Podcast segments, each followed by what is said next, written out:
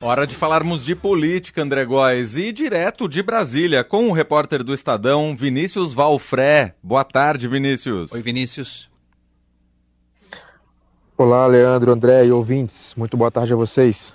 Valfrec esteve hoje no evento em que o presidente Luiz Inácio Lula da Silva, presidente eleito, anunciou novos nomes para ocupar os ministérios do governo que começa daqui a alguns dias. Alguma surpresa nesses novos nomes, Vinícius?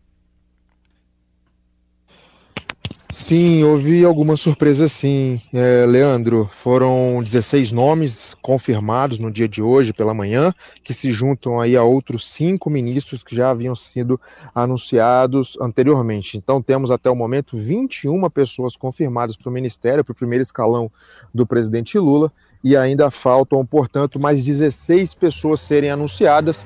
É, esses nomes o presidente promete que deve apresentar à sociedade até a próxima terça-feira, lembrando que o Lula promete aí um ministério, aqui uma esplanada com 37 pastas. Entre as principais surpresas ali, para a gente destacar entre essas 16 pessoas, o Márcio França, que do PSB, que será o ministro de Portos e Aeroportos, uma pasta que nasce do desmembramento da, do Ministério da Infraestrutura, o vice-presidente eleito, Geraldo Alckmin, que vai para a pasta de Indústria e Comércio, após aí algumas, algumas tentativas e convites frustrados é, do Lula, a doutora Nízia Trindade, presidente da Fiocruz, que será a ministra da Saúde, e a indicação dela é importante destacar porque representa, de certa forma, uma derrota para o Centrão, que sempre vinha é, emplacando, influenciando ali nomes no Ministério da Saúde. E também a gente tem que destacar a confirmação do petista, do ex-governador do Piauí, o Wellington Dias, para o Ministério do Desenvolvimento Social, essa pasta é muito importante porque ela cuida do Bolsa Família, é considerada aí um coração do governo petista é, pelos próprios líderes partidários, e, e, essa pasta era pleiteada pela senadora Simone Tebet, do MDB, ela que disputou o primeiro turno das eleições e depois apoiou Lula, foi muito importante para trazer ali para a campanha é, um voto de centro. A Simone queria essa pasta, mas o PT acabou colocando o pé na porta e mantendo aí um petista, alguém muito próximo ao núcleo do Lula, para o Ministério do Desenvolvimento é, Social. O o, o, o ex-governador do Piauí. É, o Piauí foi onde, aliás, começou o Fome Zero, lá em 2003, então tinha todo também essa carga aí que o PT queria imprimir nesse ministério.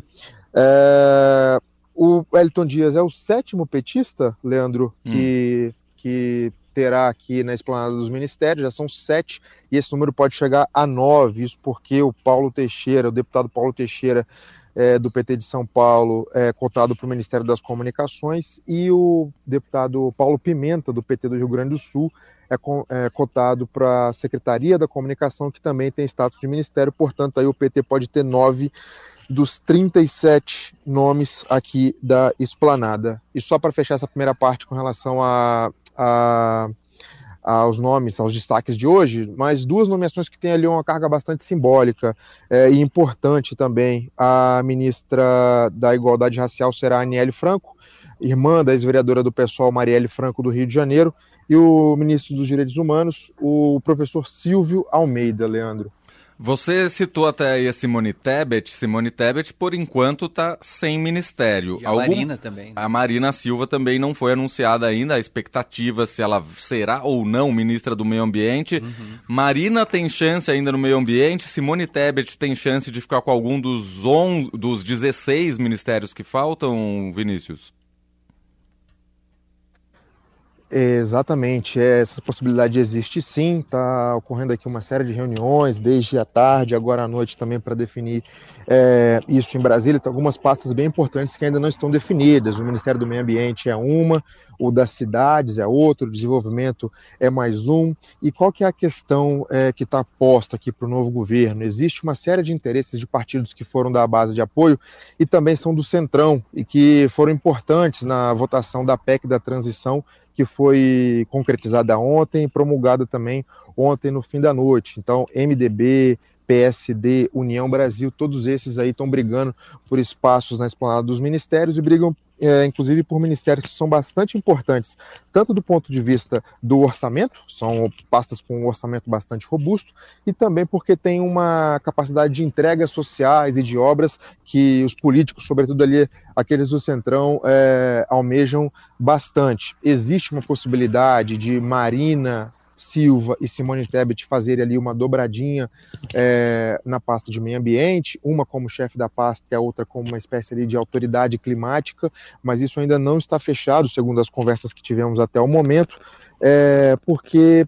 de fato, a Simone Tebet tinha muito interesse no Ministério do Desenvolvimento Social, o que, o que acabou não acontecendo. E ainda tem outras, é, essas outras equações para para serem fechadas aqui, como que vai, é, como que o novo governo vai tratar esses outros partidos da base aliada, principalmente ali aqueles do Centrão, como o PSD, União Brasil. A tendência é que o PSD, com o senador Carlos Fávaro do Mato Grosso do Sul, fique com o Ministério é, da Agricultura mas ainda há outros postos bem importantes, como o Ministério de Minas e Energia, o de Transportes, o de Turismo, que ainda estão é, em aberto por aqui.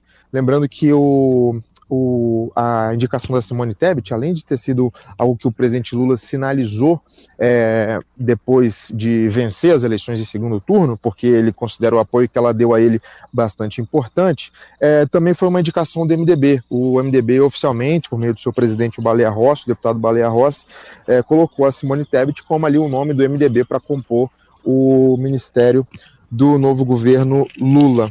É, temos tempo ainda para falar do relatório final, Leandro? Sim, por favor.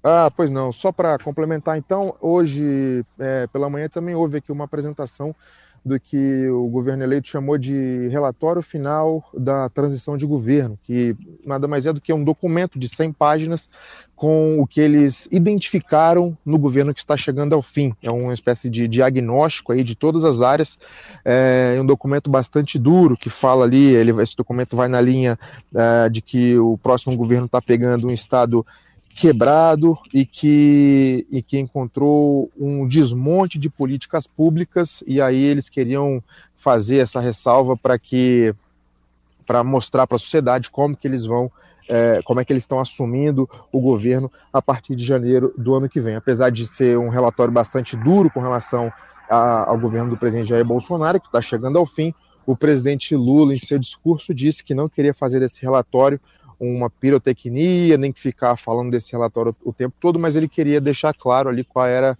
uh, qual é a condição que a equipe dele encontrou nos ministérios aqui na esplanada. Muito bem, esse Vinícius Valfré, direto de Brasília, repórter do Estadão. Valfré, obrigado mais uma vez por atender a gente aqui no nosso fim de tarde na Rádio Eldorado. Bom trabalho para você por aí e até a próxima. Obrigado, Vinícius.